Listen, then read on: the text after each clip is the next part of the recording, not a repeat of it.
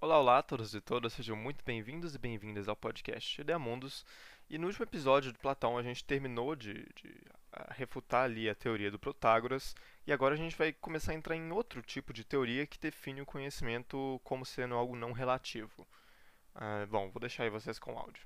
Agora, como eu falei, a gente uh, terminou aí a, a teoria relativista, relativista, não relativística, relativista do Protágoras.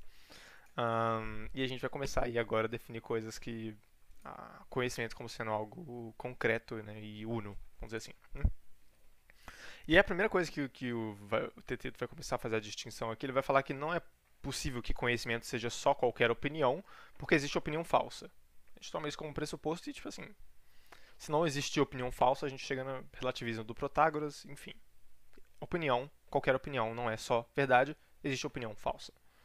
Uh, e aí um, vai ter a ver com opinar verdadeiramente. Ok. Um, mas aí ele, ele define isso, primeiramente, como sendo opinião verdadeira é o conhecimento. Então, se eu tenho uma opinião e essa opinião tem a característica de ser uma verdade, eu tenho conhecimento. Um, mas aí, beleza. Vocês concordam comigo que, que sim, tem uma, uma oposição clara entre conhecer e não conhecer de uma coisa específica, uma coisa, uma dada coisa. Ou eu conheço ela ou eu não conheço ela, certo? Vocês concordam comigo? Não tem como eu conhecer e não conhecer ao mesmo tempo. Ok? Então, se eu tenho uma opinião, ou é sobre o que eu conheço ou é sobre o que eu não conheço. Conclusão lógica disso. Certo? A opinião é sobre uma coisa e uma coisa ou eu conheço ela ou eu não conheço ela. Então, de novo, a opinião que eu tenho é sobre uma coisa que eu conheço ou que eu não conheço. Uh, então vamos ver quais maneiras que eu poderia ter de ter uma opinião falsa, ok? Ah, porque a gente viu que a opinião verdadeira é conhecimento, então a opinião falsa não é conhecimento, é a única outra opção.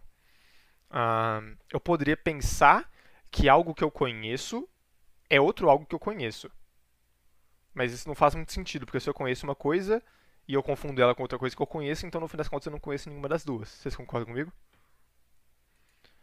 Ah, Outra opção seria ah, pensar que algo que eu não conheço é outro algo que eu não conheço, o que não faz sentido, que é como se, se eu não conhecesse nem o Estevão nem o VH e confundisse um com o outro. Tipo, o bot não faz sentido porque eu não conheço nenhum dos dois. E aí outra opção que seria, seria eu pensar, uh, eu confundir algo que eu conheço com algo que eu não conheço. O que normalmente também não, também não faz sentido, porque se eu conheço esse algo, eu não conheço outro algo, então nem faz sentido eu confundir uma coisa que eu não conheço com uma coisa que eu conheço. Então, no fim das contas, essa, essa teoria está errada, vocês concordam comigo? Porque eu não posso conhecer algo que eu conheço com algo que eu conheço, eu não conheço, posso conhecer algo que eu não conheço com algo que eu não conheço, e eu não posso confundir algo que eu conheço com algo que eu não conheço, então não tem mais opção para eu confundir. Então não tem como eu ter uma opinião falsa.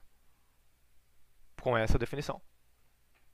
Deu pra ver? Eu falei, o cadeamento lógico talvez seja um pouquinho chato de, compreender. Ele faz isso um pouquinho mais rigoroso no livro, mas deu para entender certinho? É, eu não entendi muito bem não. Tipo... Ó, uma opinião que eu tenho, uma opinião, seja ela verdadeira ou falsa, eu tenho sobre algo que eu conheço ou algo que eu não conheço. Ok? Então, para eu ter uma opinião falsa, eu precisaria necessariamente confundir essa coisa que eu, que eu, que eu tenho uma opinião sobre com outra coisa. Correto? Então, ó, se eu estou opinando sobre algo que eu conheço e eu confundo essa coisa com outra coisa que eu conheço, então na verdade eu não conhecia nenhuma das duas. Porque se eu estou confundindo uma coisa que eu conheço com outra coisa que eu conheço, então eu não conhecia elas, porque eu não sei nem fazer a distinção entre elas. Tá, ah. você está falando de algo que você não conhece? Ah, sim, a gente já falou que não tem como você confundir algo que eu conheço com algo que eu conheço também. Também não tem como eu confundir algo que eu não conheço com outro algo que eu não conheço. Que é como se eu não conhecesse o Gustavo, nem você, e confundisse um com o outro. Ok? Não faz sentido. E a outra opção seria eu confundir algo que eu conheço com algo que eu não conheço. O que não faz sentido porque eu conheço esse algo e eu não conheço a outra coisa, então não teria nem como eu confundir uma coisa com a outra, sabe? E essas são as três opções únicas, porque ou conheço algo ou eu não conheço algo. É só você fazer uma análise combinatória aí. Eu tenho três opções. Mas isso não se, não se refere à validade do juízo, não? Perdão. Assim, quando você, a conclusão é, disso tudo é que é impossível você ter uma opinião falsa. A falsidade da opinião não tem nada a ver com a validade do juízo. Não? O juízo é necessariamente válido quando é diverso sobre algo que você conhece. Por isso que eu não, não peguei. Ah, não. Eu acho que agora a gente tá, tá confundindo um pouquinho as teorias, porque vai abordar várias teorias aqui. E aí a. Essa é, seria teoria. A teoria que a gente está analisando agora é opinião ser verdadeira. Certo? E agora a gente analisou o que, que tornaria uma opinião falsa. E aí a gente viu que se eu posso ou conhecer ou não conhecer algo, eu posso. Entende? Eu não posso pensar que algo que eu conheço é outra coisa que eu conheço. Então não tem como eu ter uma opinião falsa sobre algo que eu conheço. E eu não tenho, tenho uma opinião Ah, falsa. tá, tá, entendi, entendi, entendi. Deu pra sacar? Esqueci, eu fiz uma confusão aqui. É, o que você conhece, você já conhece, né? Eu Sim. já, já peguei aqui. eu- já é o juízo correto, digamos assim. Uhum. Aí o TTT ele vai tentar corrigir essa teoria. Ele vai falar que a opinião falsa é uma opinião intercambiada. O jeito que eu falei aqui parece que você está realmente intercambiando duas coisas, sabe? No, no livro não fica tão, tão, tão, tipo, não é exatamente isso que ele está fazendo, mas eu não consegui achar um jeito prático de escrever, de falar bem o que o Platão quis dizer ali.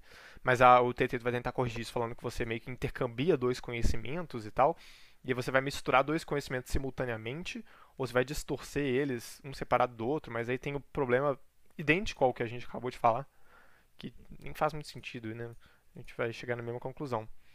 Ahn, aí você tem outra teoria, que você tem que opinar falsa... Opinar é foda, né? Opinar falsamente seria opinar sobre o não ser. Que, tipo assim, já imediatamente não faz sentido, porque o não ser não é, você tá opinando sobre nada, e se você tá opinando sobre nada, você não tá opinando nada. Então, não faz sentido você definir a opinião falsa como sendo uma opinião sobre não ser, ou uma opinião que não é, pior ainda. Ah, porque se sua opinião não é, não é, você não opinou, então não tem como você ter uma opinião falsa. Ok? Então, se definir com dualidade parmenídica aí, dá errado. Ah, e aí tem outra teoria que é mais interessante, que ele começa a falar, que ele faz uma, uma, uma, uma construção aí alegórica de um negócio do conhecimento ele existe essa musa, essa musa não, perdão, essa titânide que a gente já falou, ah, grega, a Mnemosine, que é a personificação da memória. Você tem ele, ele traz uma figura aí que ele cria com a Mnemosine, que é como se a alma de todos fosse um bloco de cera, ok? Um bloco de cera, sua alma tem vários blocos de cera. E esses blocos de cera contêm impressões, tipo uma impressão mesmo, sabe quando o pessoal pega cera em carta e faz um selo? Exatamente isso. Ahn, de várias percepções. Então vamos fazer distinção sobre alguns conceitos aqui. Ahn, a impressão é a percepção impressa nesse bloco que fica na- nas nossas almas. Ok? Impressão mesmo, é literalmente uma impressão. Ahn, conhecer é ter um bloco de uma tal percepção. Então, por exemplo, conhecer o Estevão é ter a impressão mnemônica, é isso em que ele chama, é ter a impressão mnemônica do Estevão na minha alma. Certo?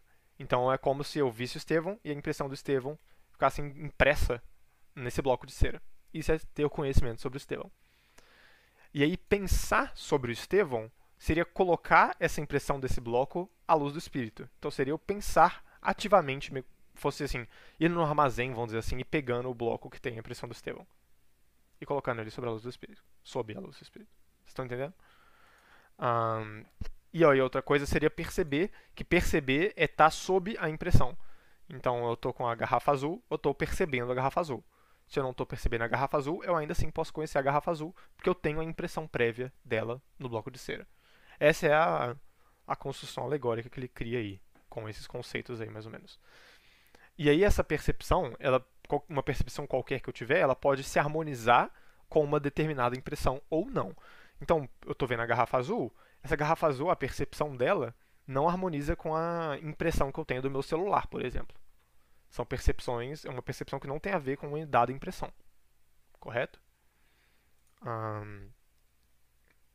E aí a gente tem uma conclusão. Mas é impressão minha ou as memórias são só impressões?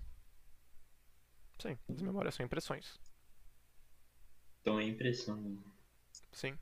Trocadilhos. Trocadalhos do carilho. Ahn, vambora. Enfim, aí existem três tipos de opinião falsa. A gente chega. eu- tipo assim, tem um. Uma sessão muito extensa no diálogo que ele vai falar sobre o- tudo que pode acontecer e que pode não acontecer, certo? Porque antes você tinha dois elementos, ou você não conhece ou você conhece. Agora você tem todos esses conceitos, e aí o Sócrates vai tentar descobrir como que dentro desse, dessa alegoria da cera se poderia ter uma opinião falsa e não conhecer algo. Ah, e aí ele vai falar várias distinções, eu vou só falar as três opiniões falsas que ele chega à conclusão que pode existir. Que é a primeira que pode acontecer. Na verdade são duas, perdão. Duas opiniões falsas. Eu conheço o Estevão e o Gustavo, por exemplo. Mas aí eu vejo eles a uma certa distância, eu me apresso a designar, vamos dizer assim, cada impressão a cada bloco de cera, perdão, cada impressão a cada percepção, designar o bloco de cera do Gustavo ao Gustavo, designar o bloco de cera do Estevão ao Estevão, vendo eles à distância. E eu apresso nisso e eu me confundo. E é como se eu, eu harmonizasse a percepção com o conhecimento de, com, de uma maneira errada. Isso ficou muito. O que, que, que eu falei que ficou muito. É isso que vocês estavam rindo, gente? Ai, Jesus Cristo amado. Ahn, Pode continuar, pode continuar. Ok, eu já ia fazer isso mesmo. Ahn, mas, ok. Essa é a primeira forma de opinião falsa. Ah, e a outra opinião, a outra opinião falsa seria tipo, o con- tipo, não o contrário, mas uma situação parecida, só que ao invés de ver duas pessoas à, à distância, eu vejo só uma. E aí eu destino a impressão de uma nessa a pessoa que eu estou vendo à distância. E aí eu erro de novo a essa associação. Então seria exatamente o erro ah, na, na, na opinião se daria na, na designação errada de cada impressão a cada percepção. Entendido isso? E só pode acontecer dessas duas maneiras. Ok? Ah, não tem como eu, por exemplo, pensar que algo que eu conheço é outra coisa que eu, que eu conheço sem ter a percepção. Que é como se eu lembrasse da, do meu celular e do celular da minha irmã e pensasse que o meu celular é o celular da minha irmã, sabe? Não faz sentido eu pensar isso abstratamente. Não tem como, por exemplo, eu encostar no meu celular, ver o meu celular, pegar o celular da minha irmã, ver o celular da minha irmã e confundir um com o outro. Então não tem como eu perceber uma, uma coisa e confundir com outra coisa que eu estou percebendo. Isso também é uma coisa que não Não, faz é. sentido. Pode. Quer dizer, não, é, tá, entendi. Eu ia falar que, tipo. Na verdade, eu entendi que errei mesmo. É porque eu ia falar assim, ah, e se forem celulares de marcas iguais e. É, aí mesmo você acaba fundo, caindo no erro que a assim, gente está falando, que eu, que eu tinha É, falado lá. porque são, você tá vendo que são diferentes. Tipo, um tá aqui e o outro tá lá, mas. Sim, é, eu tô falando da percepção ah, em si, sabe? Enfim, ele tem várias distinções que você pode fazer. Ah, mas aí beleza. E aí essa série ela, ela explica muito bem a inteligência porque ele faz ah, essa construção aí de que, por exemplo, ah, pessoas que têm muita facilidade em absorver conteúdos, elas têm a cera da alma delas, vamos dizer assim, muito muito muito maleável, sabe? Ela é muito maleável, a pessoa absorve muito bem, ela tem as percepções e ela consegue imprimir essas percepções muito bem na alma dela. Então você tem uma coisa, uma explicação legal aí nesse- dentro dessa alegoria. Você tem, por exemplo, por que que certas pessoas ah, teriam memória muito boa, que a cera da, da alma dela seria muito, muito rígida, ela não desgasta com o tempo, então ah, ela teria uma memória muito boa.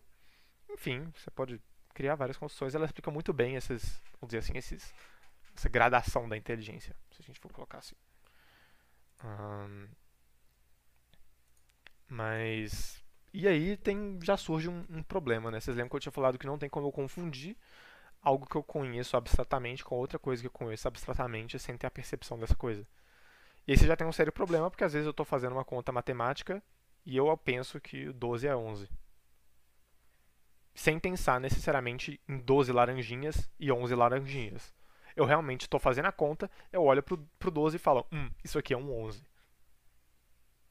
Ok. Não é nem que eu vejo o 11.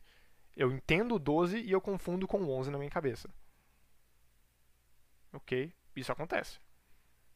Isso acontece. Então, como é que isso funciona? Porque a gente já viu que não tem como isso acontecer baseado nessa cera. Porque é como se eu pegasse dois blocos que eu conheço, olhasse para eles e confundisse um com o outro. Fica uma, uma coisa meio, meio esquisita aí, né? Ah, e aí você mistura uma coisa que você conhece abstratamente com outra coisa que você conhece abstratamente. Outro problema que a gente está tendo aqui nesse tempo inteiro, não sei se vocês perceberam, é que a gente está tentando definir o conhecimento e o tempo inteiro eu estou falando, não, mas é porque eu conheço o Estevão e aí eu percebo isso, aí eu eu estou tentando definir o conhecimento, eu estou falando de conhecimento o tempo inteiro aqui, não sei se vocês perceberam isso que a gente está fazendo.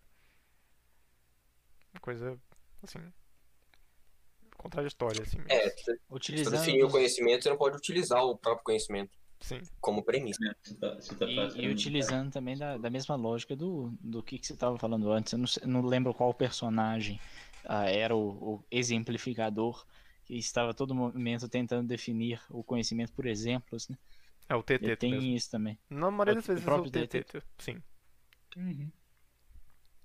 Nós estamos caindo nos mesmos problemas. Sim. Ah, então, enfim, nossa teoria da cera é muito bonita, eu gostei muito de ter lido ela, achei muito interessante, mas. Enfim.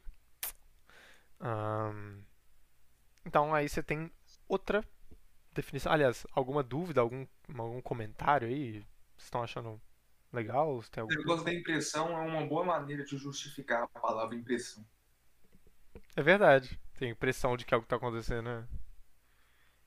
Isso é verdade. Bom, em um comentário então eu vou, vou continuar aqui. Você tem mais uma teoria aí, uma, uma outra construção alegórica que é uma, uma, uma construção um pouquinho diferente. E eles voltam para essa coisa do, do- de conhecer. O que que é conhecer? Conhecer seria ter conhecimento. E ele faz uma distinção muito rápida entre conhecer e possuir. Ah, por exemplo, se eu tenho um casaco, ah, mas eu não uso ele, eu possuo ele, mas eu não tenho ele. Só faz essa distinção assim entre possuir algo e ter simplesmente aquela coisa ali e realmente ter que é ter essa coisa, vamos dizer assim, ah, na sendo usa, usada, né? Vocês estão entendendo essa distinção rapidinho? É difícil de Uhum, tentar é descrever tipo isso bem. assim, o, o burguês pode não estar usando os meios de produção, mas ele possui eles. É, o burguês ele tá usando normalmente os meios de produção, mas. Vamos pegar Não, o seu caderno. Você tem um caderno Não, velho segundo. Marx, ele não está usando. Quem usa é o operariado. Assim, do que eu sei do- da teoria, no caso. É, eu não sei. Ah, É, talvez fosse assim, o burguês possui e o operário tem. É aquela coisa do pode ser uma é, a- o operário tudo produz, mas o, o burguês ele, ele tem o, o- ele é dono, ele tem a posse. É a posse. Ele possui. Top 10 construções. Ahn, ele faz essa distinção rapidinho. E aí, conhecer seria ter conhecimento, não seria possuir conhecimento.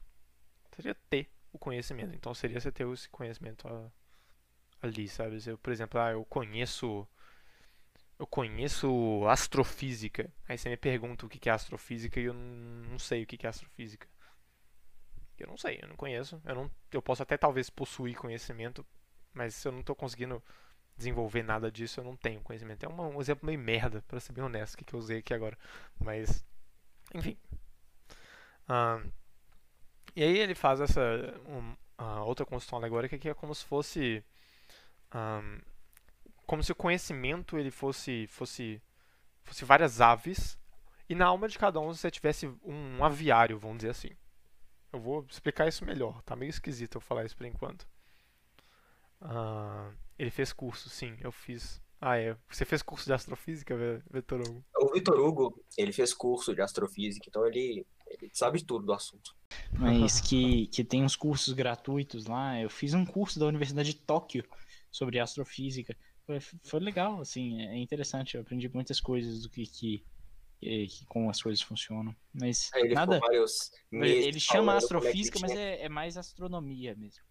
Aí Você fez coisa na faculdade de vários- Tóquio e não virou ah, otaku? Tipo, tem como isso? Entendi, é assim que funciona. Ele, é, não, mas ele- era o cara tava falando fala inglês, aí eu Ah. não, não tive contato. Mas assim, o cara ficou dois meses, eu acho, falando sobre como ele fez a- o curso de astrofísica, falando do curso de astrofísica. Eu não lembrava disso. É legal, mas Quando é, isso? é uma coisa legal de falar. Quando isso? Primeiro ano.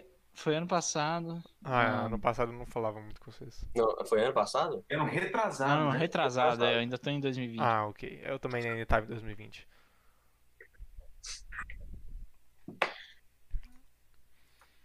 Hum, Pera, é, de- deixa eu ver se eu entendi então. É, você não simplesmente tem a posse do conhecimento, você tem que utilizá-lo pra você realmente não, conhecer. utilizá-lo talvez seja um termo meio ruim. Mas isso vai ser mais clarificado quando eu desenvolver essa, essa teoria esquisita das aves, que não é uma teoria formal. Como vocês estão vendo aqui, é sempre uma coisa mais. pra você captar a Alegórica. ideia, não é uma coisa realmente formal. Você não vai falar, não, você tem um bloco de cera na sua alma. Não, É, é- é bem alegórico, né? Sim, é bem alegórico. E eu acho, eu pessoalmente acho uma construção muito boa porque essa ideia de que sua razão lógica pura consegue captar a realidade puramente, assim, essa É coisa de quase uma... Eu não pessoalmente. O Platão parece que ele faz quase uma mitologia filosófica. Sim. É, tipo, não é uma, uma mitologia. tá, Não é uma mitologia. É, é realmente mitologia, né? Que nem a, a, as que a gente conhece, dos deuses e tal, mas é, é tipo um- uma mitologia racional, assim. Sim. Com o propósito de explicar conceitos que são é, os conceitos do próprio Platão. Sim. Isso é interessante. Ele, ele utilizar a, a linguagem mitológica para poder explicar a filosofia dele. Eu Acho que mais filósofos deveriam fazer isso, inclusive. Hoje, os, os filósofos hoje eles são muito apegados a, a palavras, conceitos racionais, fazer as coisas, tipo, eles perderam um pouco da essência, que nem o Aristóteles mesmo, perderam um pouco da essência alegórica da filosofia. Que os próprios pré-so- pré-socráticos tinham muito. Sim. Não, mas ô, é, eu ia até falar que, tipo, que então seria impossível você possuir conhecimento sem ter ele, Seria ao sabe? contrário. Porque- Mas são duas coisas diferentes. Isso tá meio confuso ainda, que eu não, não expliquei É. muito bem como que isso aplica ao conhecimento. Só que aí você, você faz- fez uma analogia boa ali, que né, você, você sabe o que, que é astrofísica, mas você não sabe explicar na hora o que, que é. Esse poderia ser um caso que eu pensei que realmente você poderia possuir conhecimento e não ter. Sim, sim, Mas enfim, seria um, um exemplo bom, assim. Ahn, Vamos entrar em propriedade, posse, direito. e- ética, Bom, propriedade privada lockeana. Não, foda-se. Segundo, segundo John Locke, propriedade- Isso é o que eu falaria no nono ano. quem? Ah, eu. Ah, Mas, sim. vamos lá. Que evolução. Lógico, sempre. Ah, como que isso se aplica não, não compreendi. Por que, eu- por que você falaria isso no nono ano? Não, talvez não. No primeiro ano que eu era muito apegado à propriedade privada e libertarianismo e John Locke. Ah, sim. Ah, sim. Eu pensei que era mais o- a questão do John Locke mesmo. Ah, sim, eu- do John eu tinha- Locke, sim. É, eu, eu pensei que. É, é porque você falou agora, se delimitou propriedade, eu compreendo. Mas esses John Locke ficou meio esquisito, entendi. Tá bom. Como que essa distinção de ter ou não possu ou, e possuir conhecimento se aplica ao conhe ah, Como que essa coisa de ter e não possuir, possuir, enfim, essa distinção que a gente fez se aplica ao conhecimento. É como se, criando essa alegoria aí de novo, que como se cada um tivesse um aviário na, na, na própria alma, vamos dizer assim. E aí, com, conforme você vai vivendo, você vai capturando várias aves e você coloca elas no, no aviário, correto? E aí tem aves de vários tipos e elas voam por aí, elas são muito fugidias. E aí entra essa distinção que, por exemplo, se eu tenho essas ah, aves lá no, no, no aviário lá, eu tenho elas sob controle, eu tenho elas e eu possuo elas. Mas aí, enfim, a gente vai falar um pouquinho mais disso, assim. Mas, e aí, a gente vai conceber esse aviário em cada alma, que você tem várias aves dentro desse aviário voando para lá e para cá. É parecido com um dispositivo de cera, de certo modo, onde você tem vários blocos de cera e você tem várias impressões. A ave são vários conhecimentos. Ahn, E aí você tem, dentro dessa construção da ave, aí eu me permite viajar um pouquinho, e dá pra você criar mil e uma metáforas aí do motivo pelo qual escolheu ave, né, e outras coisas. Você vê a ave, ela tida como esse, essa coisa nobre, essa coisa bela, essa coisa livre, sabe? E ele ah, faz, falar isso do conhecimento como sendo uma ave, eu acho que traz uma, um simbolismo bem interessante. Ele faz essa distinção no próprio livro, inclusive, sobre como que o filósofo ele é livre uh, em comparação com o sofista, que é o homem público. E eu acredito que isso se cabe muito bem essa essa metáfora da ave, que a ave ela é o conhecimento e ela é nobre, ela é sagaz, né? Ela, o símbolo da liberdade ali, né? Uh, e ela é, também... é o símbolo de Atena, né? Atena. Sim, é. É? É, o símbolo de Atena é a coruja. Coruja. Que legal. O grande símbolo. Grandes da- olhos, né? É, os grandes olhos do conhecimento ali. Considerando que esse pessoal é tudo ateniense, né? Menos os sofistas. Inclusive, eu vou aproveitar essa deixa. Ah, pode falar, Gustavo. Não, só vai falar que os sofistas não são atenienses. Isso. Bom, eu ia aproveitar essa deixa pra fazer propaganda de um documentário legal aí. Chama O Legado da Coruja. São 10 ou 15 episódios sobre sobre a Grécia mesmo, que é um cara que fez uma Chris Mark, acho que no fim dos anos 90. Aí ele chamou vários ah, grecistas do mundo inteiro para fazer um simpósio com eles falando sobre a Grécia. Aí em cada episódio eles abordam um, um tema da Grécia. Vale a pena. Legal, onde você viu isso? Legal, legal. Eu vi isso no. Foi no Arte 1 ou no Curta? Esqueci, foi um desses dois canais aí. Da televisão. Baixar no torrent. Nossa, isso eu queria isso completo no Torrent também. Mas Seria eu- legal. Pode falar do torrent no Spotify? Não sei, na dúvida você corta aí, Fael. Ahn, mas. Enfim, eu não sabia desse trem de de Atena, não achei bem legal. Acho que faz muito sentido pensar nisso, sim. Ah, e além do mais, a ave, ela é uma coisa muito, muito bela, né? Uma coisa muito admirável. E aí, bom, verdade, ah, o conhecimento é a verdade sendo uma ave, né? Enfim, fi- o que é a filosofia se não pensar que a verdade é bela e admirável, né? E aí você tem, por exemplo, aquela, aquele problema lá atrás que a gente tinha falado das crianças, que elas teriam o mesmo conhecimento. As crianças elas conseguem ver as aves voando, mas elas não têm a experiência para capturar essas aves e mantê-las no aviário delas. Então a criança não tem conhecimento porque ela não tem esse tipo de, de, de, de- de esforço, vamos colocar assim. Ahn, e aí, por exemplo, dentro dessa própria metáfora, ah, a ideia de você recapturar a ave quando ela fugir, você capturar a ave em primeiro lugar e você ter que você querer manter essa ave, você querer soltar ela, tudo isso tem um significado. Ah, por exemplo, com essa coisa, por exemplo, talvez seja um pouquinho paradoxal, tem um paradoxo que ele cita aqui no, no livro, que por exemplo, o imagina o aritmético perfeito, ele conhece todos os números. Mas aí quando ele começa a fazer operações com esses números, ele- é como se ele tentasse descobrir os próprios números que ele já conhece, entende? Então é como se ele estivesse tentando conhecer algo que ele já conhece, sabe? Ah, então é uma coisa meio esquisita, assim. Não, não vou pensar demais sobre isso, mas tem esses paradoxozinhos que aí dentro dessa analogia isso faz muito, muito sentido, assim. Você tem esse esforço de capturar e recapturar esse conhecimento que você tem, baseado nas situações, baseado no- nas situações em que ele foge de você mesmo. Ah, e aí, bom, tem todo um significado por trás dessas coisas. Ah, tem esses paradoxos e tudo.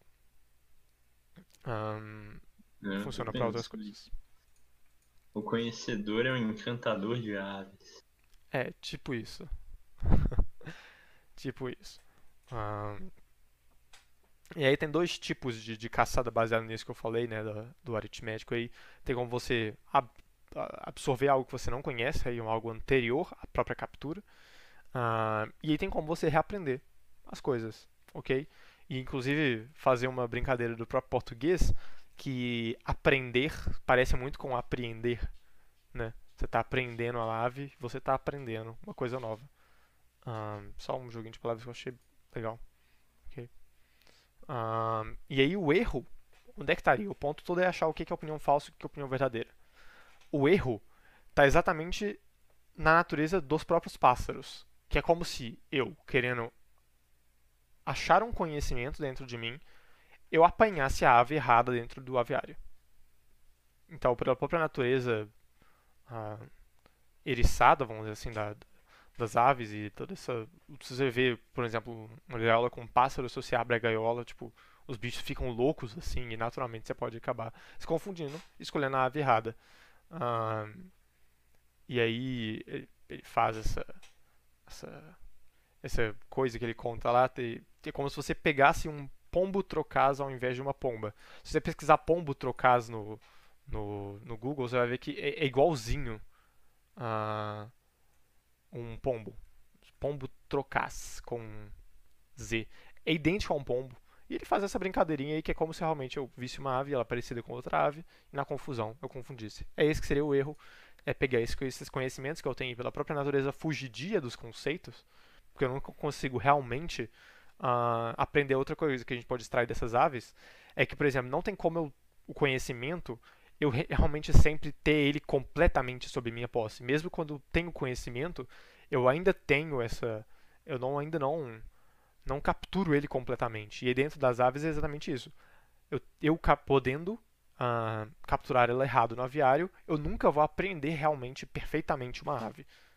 Ou seja, o conhecimento. Vocês estão tentando entender? É aquela coisa que a gente já falou várias vezes, né? Que não tem como você aprender o que é realmente a verdade. Você sempre tem que aquela coisa que a gente falou, né, Estevão? De, que a, o, como é que é? As coisas reais são uma espiral sobre o, o irreal. Sobre o real, sim.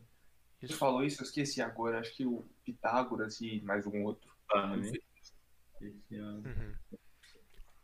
Eu acho que tem a ver, sim, essas. As duas coisas.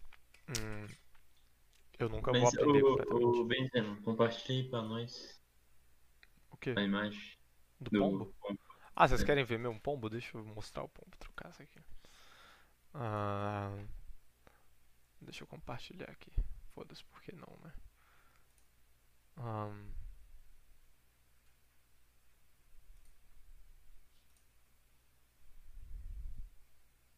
Aqui. É idêntico a um pombo. Aqui. Igualzinho. Real. Ah, e ele só fez isso, aparentemente tinha pombos trocazes na Grécia. Ah, aí beleza. E aí o erro vem dessa natureza dos pássaros. Ok. Todo mundo entendeu essa coisa dos pássaros? Eu acho também outra Meu, analogia. meu negócio também, né?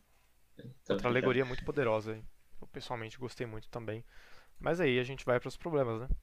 Primeiro problema é. É, não, mas- Pode falar. é, peraí. É, é porque assim, é, então. Tipo, nesse sentido aí faz. Tipo, até que faz sentido, né? é, pensar em. Você possui conhecimento, mas não tem ele na hora. Né? Faz bastante sentido isso. Sim. Ah, mas. E aí? Tipo assim, surge o primeiro problema dessa teoria que a gente acabou de falar. Vocês concordam comigo que o conheci, que o, o erro, igual eu acabei de falar, ele vem dessa troca dos pássaros ali. Ah, mas esse surge o problema. Que a ignorância, o erro, ele vem do próprio conhecimento. Então, por exemplo, o conhecimento é a fonte da própria ignorância. Então, por exemplo, uma pessoa que não sabe nada, uma pessoa que tem, não tem pássaro nenhum, ela nunca vai errar.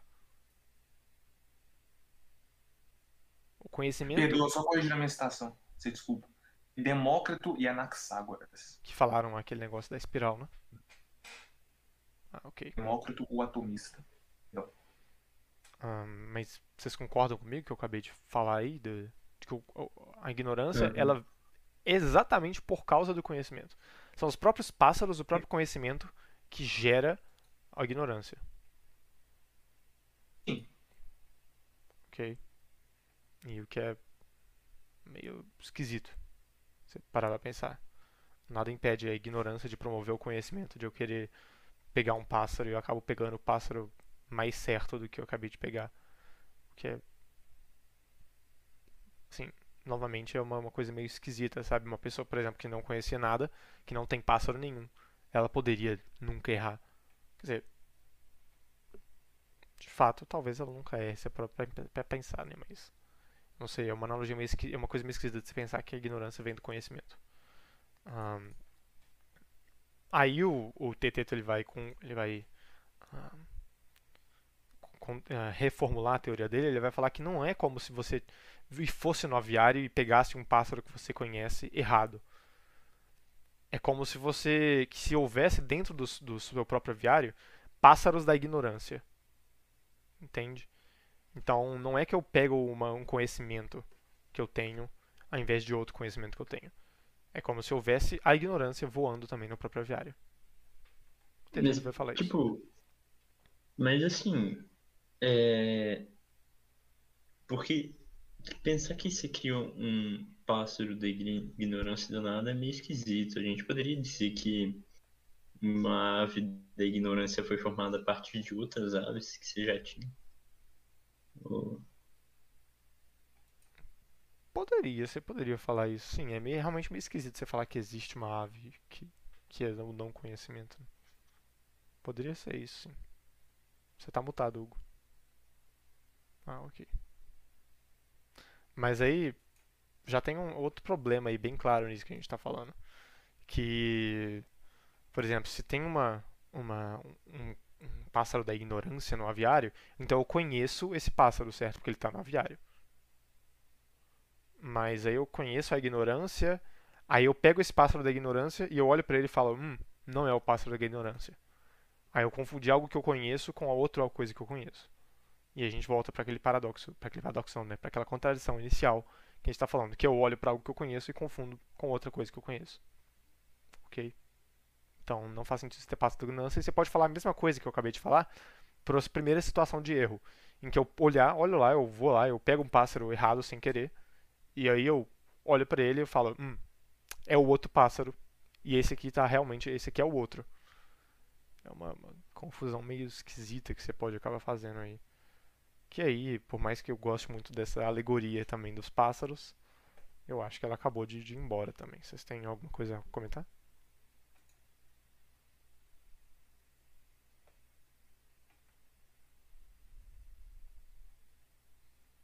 Não? Ok. Ah, eu acho que a gente deve conseguir terminar isso hoje, na verdade. Achei que ah, o pessoal ia, vocês iam contestar muito essas teorias aqui. Eu acho que o mais complicação mesmo foi na, na teoria do, do Protágoras. É mais esquisita também. Ah, Por causa das definições também, né? Tipo, fica meio confuso, mano. querendo ou não, nessa dos teoria do. Protágoras tem muito joguinho de palavras, assim. Você vai começar a falar e você não sabe direito o que é percepção. E é isso que se confunde na sua cabeça, assim. É uma coisa difícil de entender mesmo. Então, gente, esse foi o sétimo episódio da série de Platão. Espero que vocês tenham gostado e que escutem os próximos episódios. Muito obrigado, até mais.